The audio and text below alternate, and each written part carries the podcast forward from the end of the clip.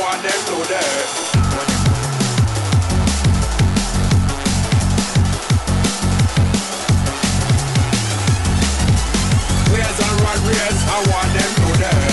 Footcast, el espacio del fútbol centroamericano.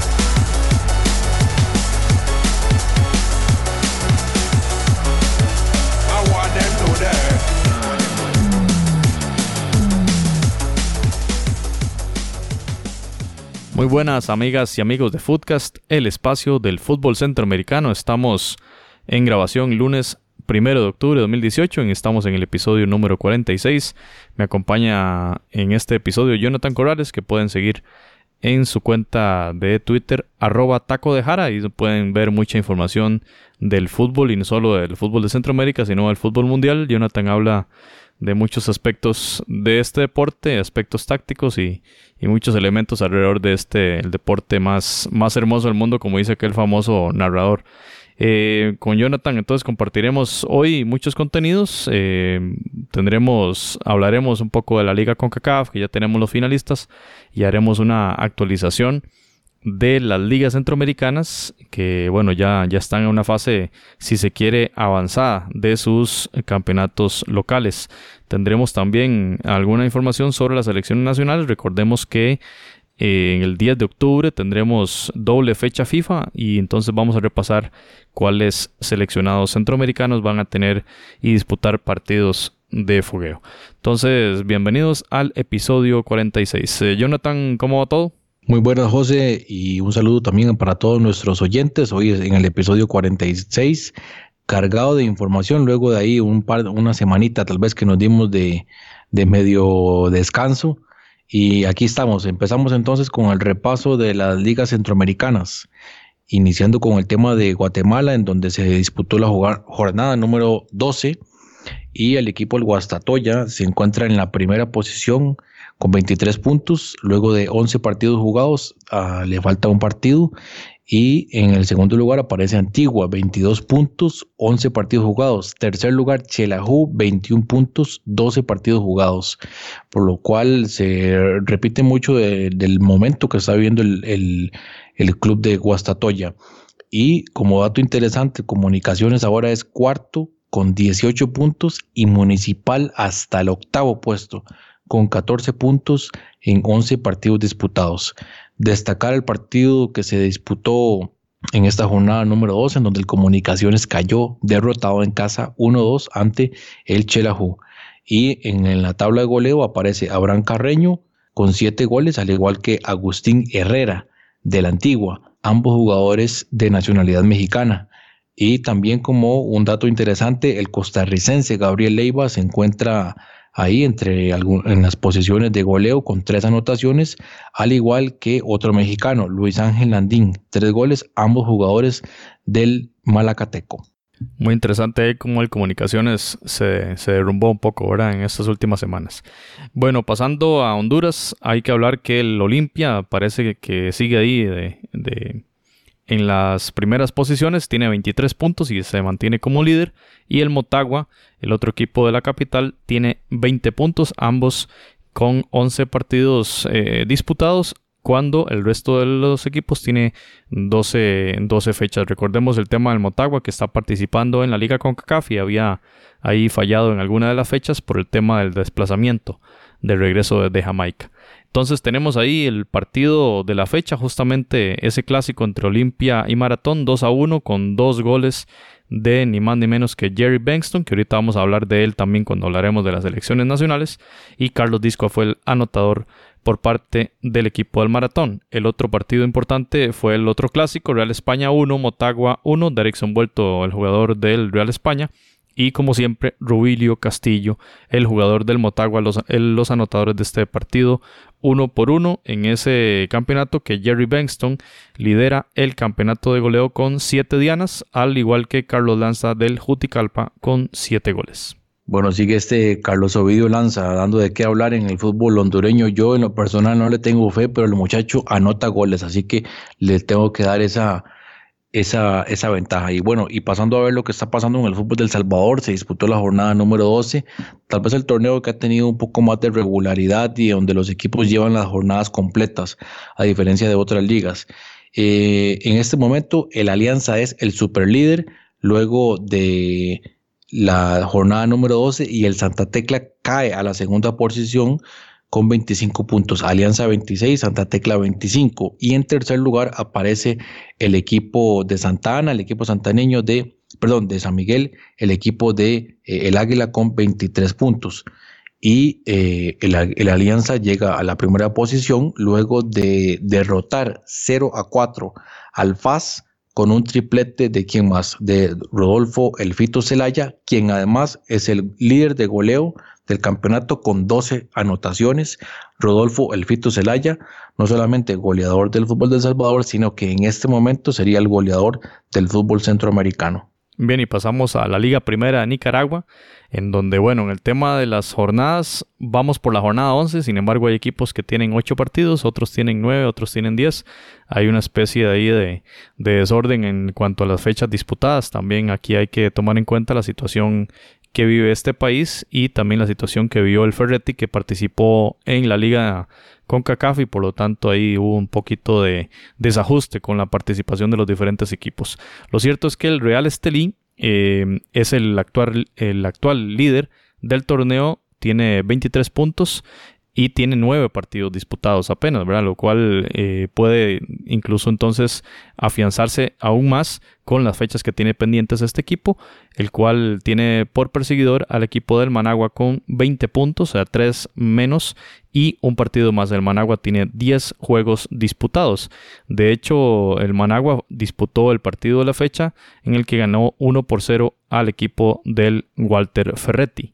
Em, en el caso del goleador, Hablamos de Luis Fernando Coronel con 8 dianas. Es un mediocampista, tiene 21 años y juega en el actual campeón, el Diriangén. Así que ha sido el, goleador en las últimas fechas este jugador eh, Luis Fernando Coronel en la Liga Primera de Nicaragua. Parece que tiene algo de proyección este Luis Fernando Coronel. Veremos qué va a suceder en las siguientes jornadas.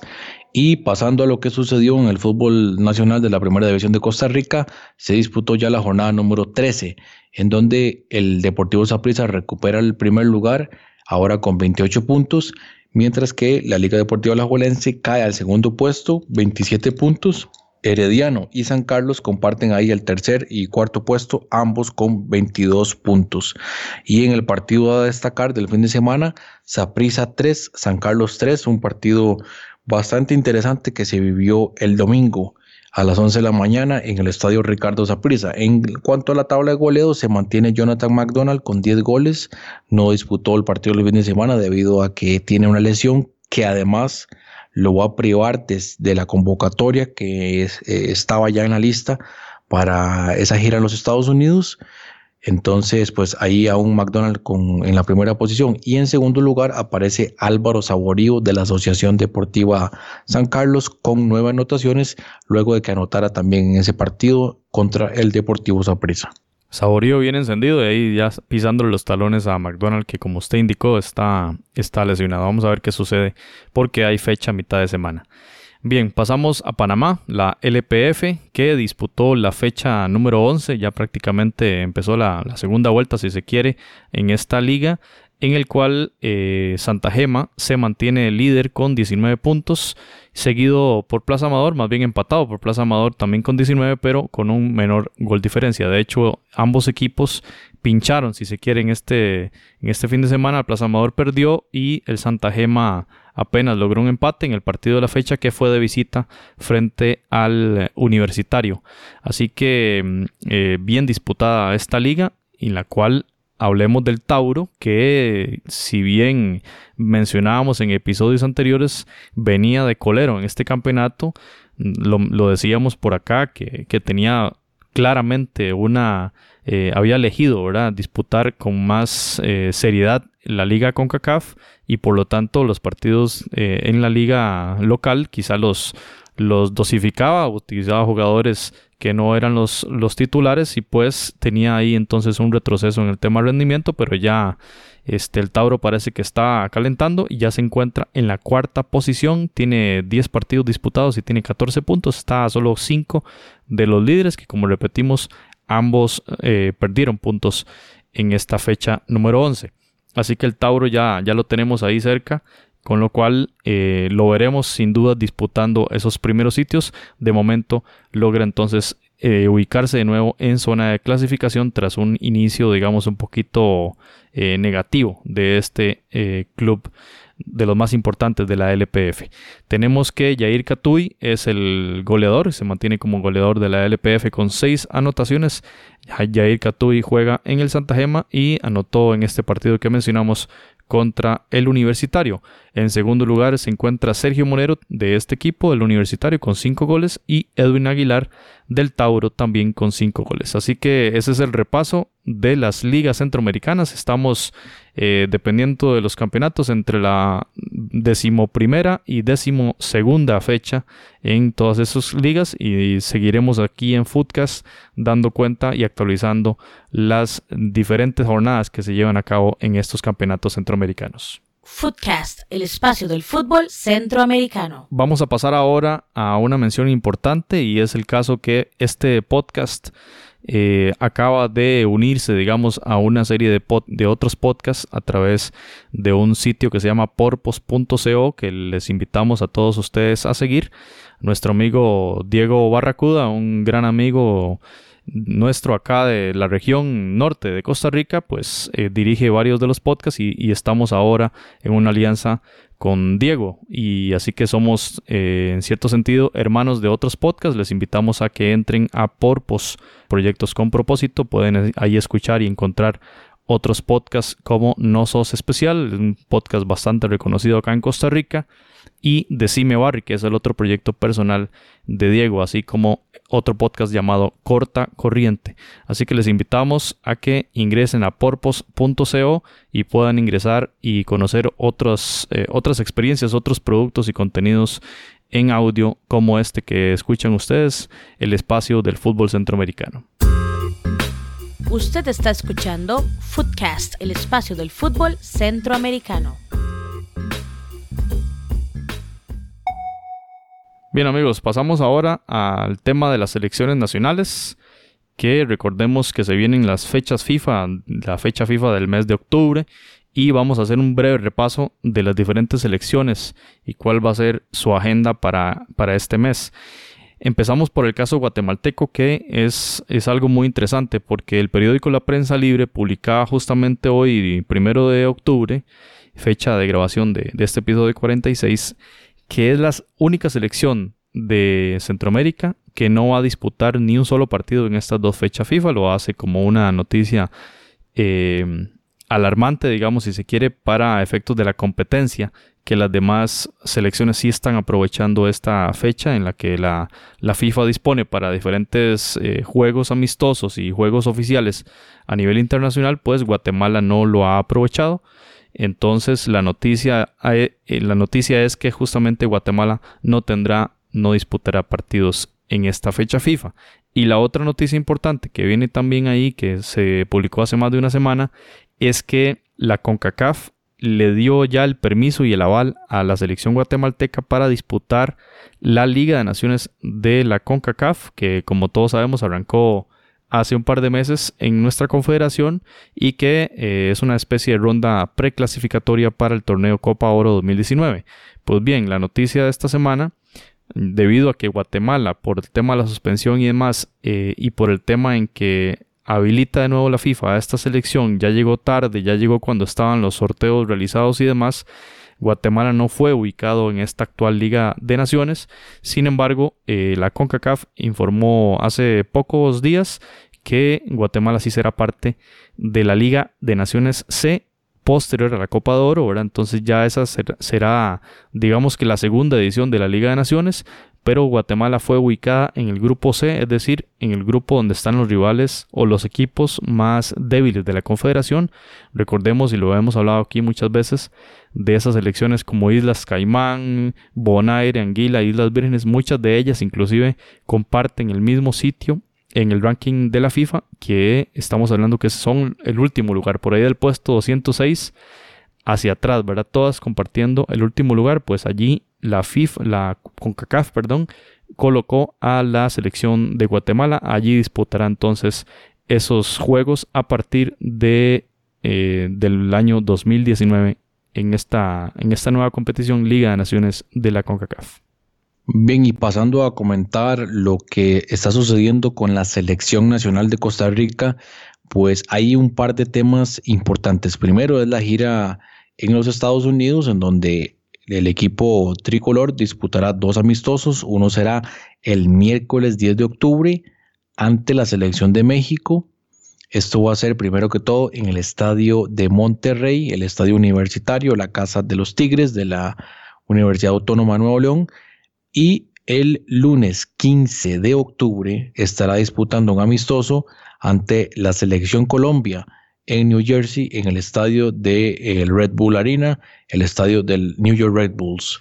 Y el otro tema importante con relación a, la, a esta selección es que aún se mantiene sin definir el técnico a nivel oficial. Se habla de cuatro candidatos finales en los cuales ya hay un representante de la selección de Costa Rica que está haciendo las entrevistas por tanto Sudamérica como Norteamérica. El, el, favorito en este momento pareciera que está por el lado del colombiano Luis Fernando Suárez, pero también están otros nombres, Víctor Manuel Bucetich, Ignacio Ambriz, el Nacho Ambriz y también el, el argentino Gustavo Matosas.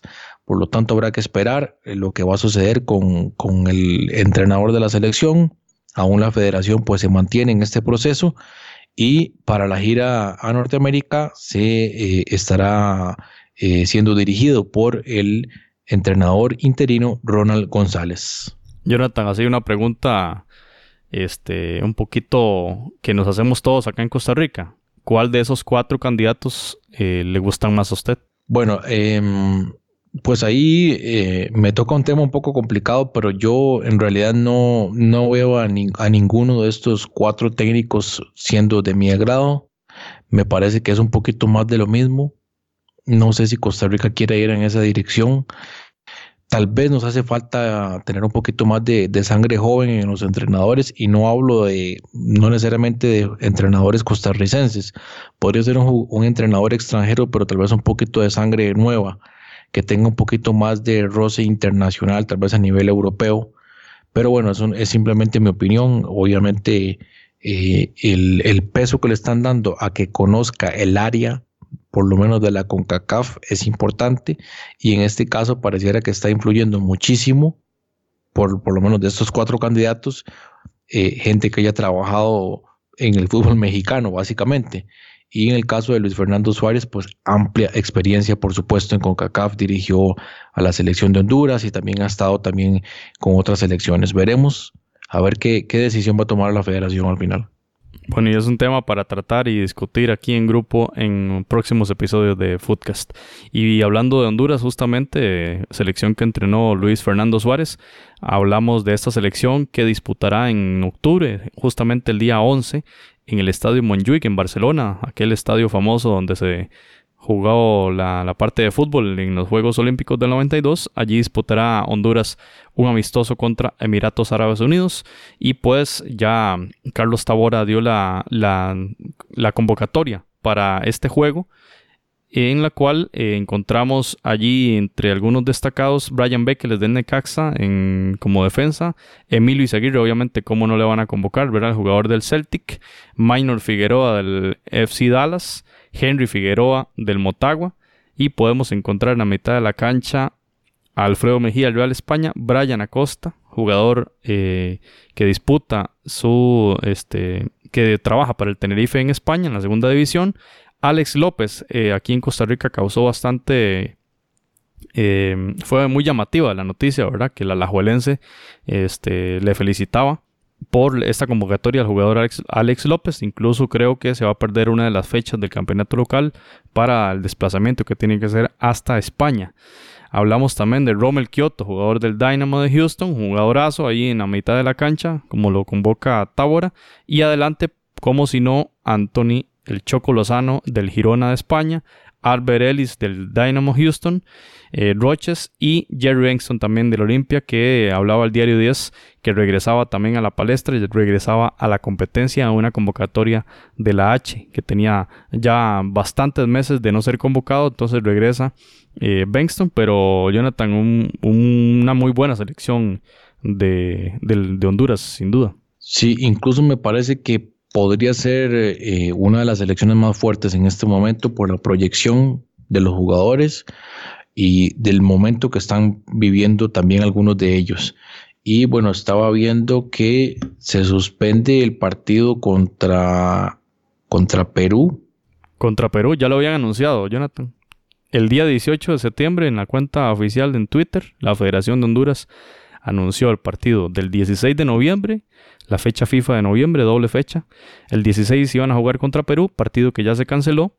Y el partido que sí sigue en pie es el del 20 de noviembre contra Chile. Pero entonces allí fue como, bueno, no sé, no sé cómo lo ve este Jonathan. Yo lo veo un poquito recordando aquello que vivió Nicaragua con la AFA, ¿verdad? De que se confirmaba un partido y luego no se, no se jugaba. Resulta que Perú confirmó hace poco en la cuenta de Twitter que el partido de ese día, el 15 más bien, 15 de noviembre, jugarán eh, contra la selección de Ecuador.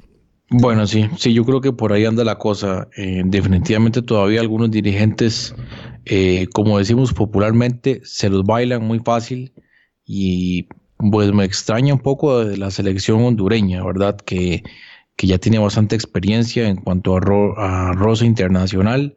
Todavía la Federación de Nicaragua, bueno, tal vez está viviendo apenas sus primeros pasos pero bueno, le pasó a la selección de Honduras. Bueno, está, está interesante, Jonathan, antes de pasar al otro, al otro equipo.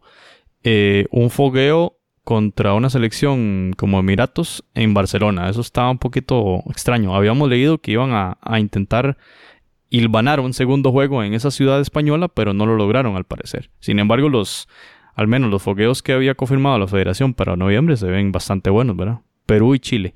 Y está muy interesante, Jonathan, porque el hecho de que no se juegue Liga de Naciones en Sudamérica hace que muchas de las elecciones nuestras acá en CONCACAF puedan eh, negociar y, confirmar fogueos en, América del Sur, ¿verdad? Ahora que con esta situación de que muchos equipos están ocupados en esta nueva competición tanto en Europa como en CONCACAF.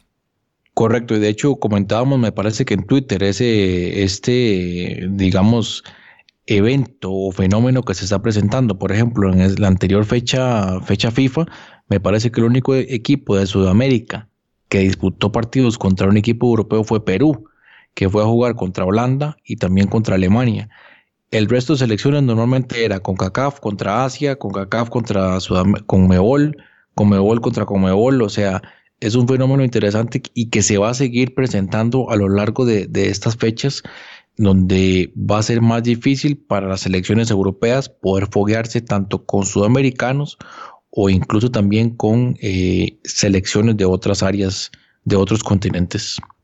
Así es, entonces nos toca, nos toca aprovechar esas circunstancias sin duda. Bien, y pasando entonces a ver lo que va a pasar con la selección del Salvador, tendría únicamente un partido a disputar durante este mes de octubre, será el sábado 13 de octubre en donde recibirá en, casa a la selección de Barbados, esto por la eh, Liga de Naciones de CONCACAF. Lo mismo de Nicaragua, el domingo 14 recibirá a Anguila a las 5 de la tarde, está programado el partido en Managua y también por la Liga de Naciones de CONCACAF. En ambos casos, Salvador y Nicaragua, recordemos que ganaron en su primera fecha como visitantes y no les bastó ese triunfo como visitantes para eh, estar dentro de los 10 primeros, que se van a ser los equipos que clasifiquen a la Copa Oro 2019, sino que por tema de gol diferencia, recordemos, tanto Salvador como Nicaragua están fuera eh, de acuerdo a los resultados de esa primera fecha. Así que es muy importante que estos equipos logren esos tres puntos eh, en esta segunda jornada para ya con seis, ahora sí, este, estar dentro de la zona de clasificación que los llevarán a jugar y a disputar la Copa Oro 2019. Bien, y en cuanto a la selección de Panamá, tendrá dos partidos amistosos. Es exactamente la misma gira que hizo la selección de Costa Rica el mes pasado. El viernes 12 de octubre enfrentará a la selección de Japón en el Denta, Denka Big Swan Stadium en Niigata a las 5 y 30 am hora de Panamá. Y el martes 16 de octubre estará enfrentando a Corea del Sur en el Cheong'an Sports Complex 6 am hora de Panamá. Bueno, está interesante porque me hace recordar que además de ese paralelismo de, haber jugado Costa Rica contra estos dos rivales, recuerdo el partido contra Irlanda del Norte, ¿verdad? Previo a Rusia 2018, que también ambos equipos eh, lograron confirmar este partido y, Irlanda del Norte jugó en Panamá y luego jugó en San José. Entonces, muy interesante que ahora se repita esta circunstancia, ¿verdad? Pareciera como que están negociando los, los fogueos en conjunto. Pues ahí tenemos eh, en la convocatoria que ya, ya entregó Gary Stemple, que es el interino de la selección panameña. Eh, tenemos a José Calderón, que, que disputa o que trabaja para el Guastatoya, que es el líder de la Liga Nacional de Guatemala. Y bueno, una larga lista de nombres eh, que la mayoría, como ustedes ya bien lo saben, disputan eh, y trabajan para equipos de la MLS. El caso de Cummins, eh, Michael Amir Murillo, que, que juega en los Red Bulls de New York. Fidel Escobar, Machado, Luis Ovalle. Este, bueno, Luis Ovalle juega en Panamá, en el San Miguelito.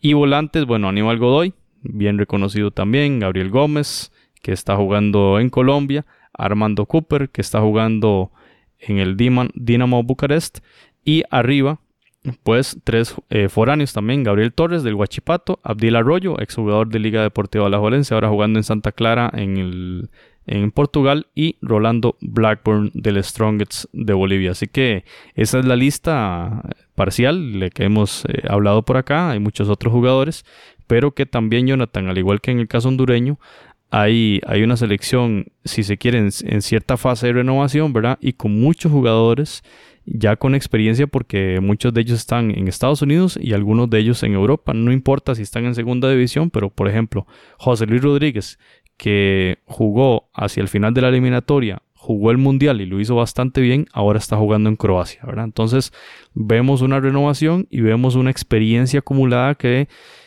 por lógica, uno diría, vamos a verla en un rendimiento creciente esta selección canalera. Mantiene una base, pero empieza ya a involucrar a los jugadores que tal vez ya formaban parte de la selección, pero no tenían muchos minutos. Por ejemplo, el caso de Miguel Camargo. Y en donde ahora les toca tomar la batuta de otros de los jugadores que ya em, empezaron a, a, retirarse. Por ejemplo, en el caso de Gabriel Gómez, bueno, se suponía que no iba a a formar parte más de la selección, sin embargo vuelve a ser convocado y también él está dispuesto a continuar. Obviamente pues es un proceso donde poco a poco él va a ir soltando ya la capitanía y el liderazgo que tiene ahí dentro de la selección canalera. Me parece que mm, este, tengo o hay altas expectativas para la selección canalera. Veremos qué tal le va en esta gira asiática. Bastante complicado, por cierto, ese, esos dos partidos. Así es, Jonathan. Son dos rivales muy calificados y son muy buenos fogueos para la selección de Panamá.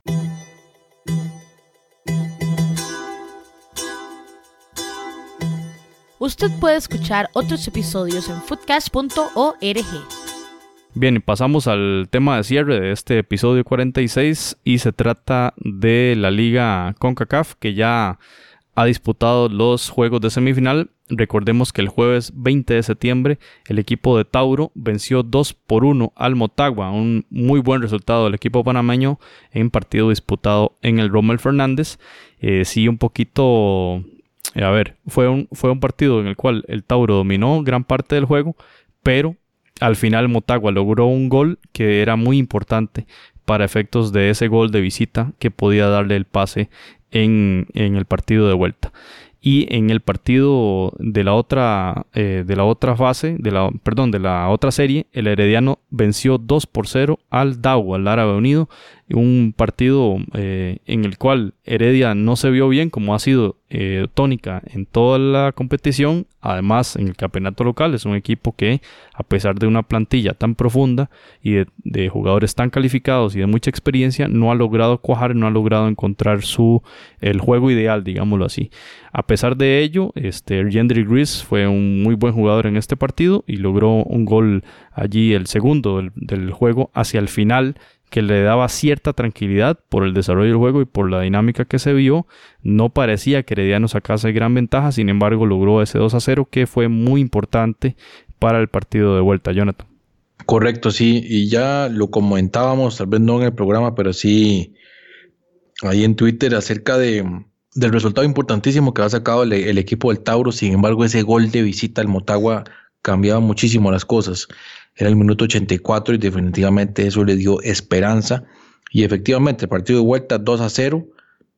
Tal vez el Motagua eh, sin tantos inconvenientes y por lo tanto clasifica a la final. Y aparte que era uno de los favoritos, eso no era ninguna duda. Yo hablaba de final soñada durante varios programas hablé de que era la final soñada, Motagua Herediano, y ustedes me corregían, no es la final soñada, es la final más esperada y, pues tienen razón en ese aspecto. Y en el caso de Herediano igual, no me viene convenciendo, me parece que el fútbol que está desplegando no ha sido el mejor y durante esta competición ha dependido mucho de lo que, lo que ha realizado Jendrik Ruiz. De hecho, es el subgoleador, o más bien, es el goleador de esta liga con CACAF, empatado junto con Edwin Aguilar del Tauro, ambos con cinco anotaciones. Por lo tanto, eso habla del momento que ha tenido o la, o el, o la participación que ha tenido, la influencia que ha tenido Jendrik Ruiz en este equipo del Club Sport Herediano. Para el caso del Árabe Unido, bueno, un se queda en el camino, estuvo bastante cerca. Me parece que, que sí se ha notado un crecimiento en cuanto a los clubes panameños en esta competición de la Liga de Naciones, perdón, la Liga CONCACAF, en donde ya eh, eh, estos clubes empiezan a ser competitivos también a nivel internacional, que era algo que, que no se presentaba en otras ediciones. Por ejemplo, Herediano nunca había caído derrotado en Panamá, bueno, ya le tocó. Y por lo tanto, ya es una señal. Tenemos algunos números interesantes eh, en relación a los, a los clubes. Hasta el momento, la participación que han tenido, por ejemplo, el equipo con mejor promedio de gol por partido era el, Universitario de Panamá, el equipo con más goles, el Motagua, el, ha empatado con, también con el equipo del Tauro, el equipo con mayor efectividad de pases, el Real España, el equipo con más pases, el Motagua y, el de más disparos también el Motagua. Entonces eso habla muy bien del momento que vive el equipo de Motagua, mientras que por ejemplo un club como Herediano, ahora lo vamos a ver, tiene casi la mitad de disparos en este torneo de la CONCACAF. De nuevo, refleja muy bien el momento de uno y otro equipo. Herediano con complicaciones en el fútbol eh, local, mientras que el Motagua ahí en segundo lugar y con un rendimiento aceptable.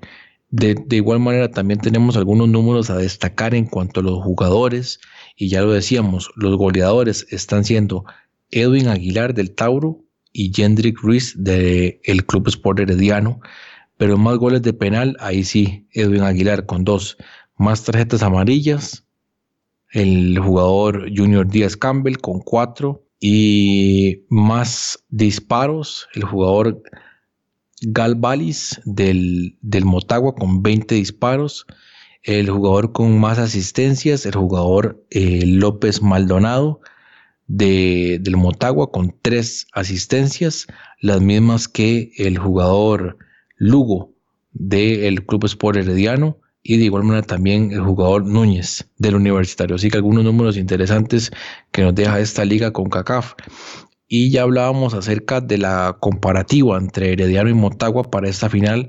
Sabemos que todavía quedan algunos días, viene la fecha FIFA, hay que ver cómo van, a llegar a los equipos, pero eh, destacamos esta estadística. Por ejemplo, Herediano 47 remates en esta liga con CACAF, Motagua 109. Ahora, por supuesto que no necesariamente eh, pues es, una relación directa entre uno y otro. ¿Por qué? Porque pues, puede ser que el equipo del Motagua haya tenido rivales pues un poco más accesibles o algunos partidos en donde la estadística se haya inflado, pero es una tendencia, por lo menos marca una tendencia. el equipo del Motagua, mucho más goles, 11 anotaciones, mientras que Herediano llega con 9. Y en cuanto a las asistencias, pues contabiliza una más el equipo del, del Club Sport Herediano. Recuperaciones de balón, pareciera que anda mejor el Motagua. Faltas, ha hecho más el Club Sport Herediano. Y eh, pues en otra de las estadísticas interesantes en cuanto a pases correctos, el Motagua de nuevo encabezando esa, esa, esa estadística, 1.300 pases correctos contra 1.194 del Club Sport Herediano. Entonces, de momento por lo menos las estadísticas y de acuerdo al rendimiento que han tenido Herediano y Motagua, pareciera que el equipo hondureño llega como favorito para ganar la final y aparte de eso cierra en casa en el estadio Tiburcio Carías Andino. Así es, y yo quiero mencionar también que de parte del equipo hondureño, eh, ver ese estadio lleno de aficionados, un estadio bastante grande, eh, para este torneo en el cual lo normal es ver las gradas vacías, casi que da vergüenza, ¿verdad? Las transmisiones de fútbol porque no hay como que, como que fueran a puerta cerrada prácticamente, como que la afición poco le interesa. Y estoy aquí mencionando incluso a la afición del Herediano, ¿verdad? Que es un equipo grande de Costa Rica. Eh, el Motagua llenó el estadio en el partido contra el Tauro. Y creo yo que este habla mucho también del club. No traté de buscar alguna referencia, si hubo alguna especie de estrategia de entrada más barata o lo que sea, pero lo cierto es que el estadio se llenó.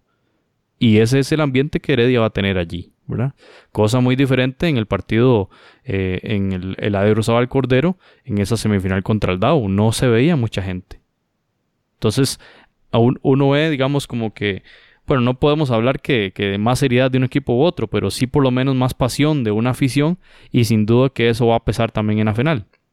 Vamos a ver Heredia cómo logra sopesar esto porque los partidos de, de visita los ha jugado los ha jugado en estadios prácticamente vacíos, especialmente Romer Fernández, un estadio tan, tan grande, ¿verdad? Y, con, y como repetimos, en, partidos con, muy poca afición. Aún así perdió, eh, perdió en este juego contra el DAO y este, el Motagua por su parte pasó por encima del Tauro, ¿verdad? también el otro elemento de análisis acá es eh, los equipos panameños, ¿verdad? Que llegaron a, instancias de cuartos, llegaron tres de esos equipos, dos de ellos clasificaron a las semis y no dan el paso siguiente, ¿verdad? ¿Qué es lo que le hace falta al equipo, perdón, al fútbol canalero, ¿verdad? Dar ese paso a nivel también de clubes, ya como lo dio a nivel de selección, de subir un escalón. Acá hace falta eso también, ¿verdad? De subir ese escalón, llegar a la final en un torneo como este y por supuesto que ganar el título. Repetimos, esta es la segunda final de este torneo y va a ser una final entre clubes de Honduras y clubes de Costa Rica, tal cual fue la vez pasada entre Olimpia y Santos. Aquí se repite la circunstancia, ahora con Heredia y Motagua. Hablemos de las fechas un poquito. Jueves 25 de octubre arranca el primer partido de la final, 7 de la noche, hora de Costa Rica. Heredia contra Motagua y una semana después, el jueves primero de noviembre, prácticamente dentro de un mes, el equipo de Honduras recibirá al Herediano en el Tiburcio Carías. Así que una final, como usted lo indica, era la final esperada porque son los dos clubes de más, em, de más poderío, digámoslo así, ¿verdad? El equipo, eh, ambos equipos que eran los favoritos para este torneo. Vamos a ver quién se logra llevar ese torneo que da un pase directo a la Liga de Campeones de la CONCACAF que se va a disputar en el 2019. Bien, nada más como detalle final, destacar la anotación del salvadoreño Denis Peneda en la Liga de Portugal, primer gol que anota en esta primera división, luego de la victoria de Santa Clara contra el Nacional de Madeira por 0-3 anotó Madeira. Recordemos que también en este Santa Clara está disputando los eh, o juega Alfredo Stevens de Panamá y también Abdiel Arroyo. Footcast, el espacio del fútbol centroamericano. Y bien, con esto concluimos. Esto fue el episodio 46. Ha sido un gusto contar con su sintonía. Agradecemos sus reportes desde donde nos escuchan, vía mensaje en el inbox de Facebook o también en nuestro Twitter, que en ambos casos es Footcast CR. En nombre de José Soro, se despide Jonathan Corrales y les esperamos en el episodio 47 de Footcast, el espacio del fútbol centroamericano. Footcast, el espacio del fútbol centroamericano.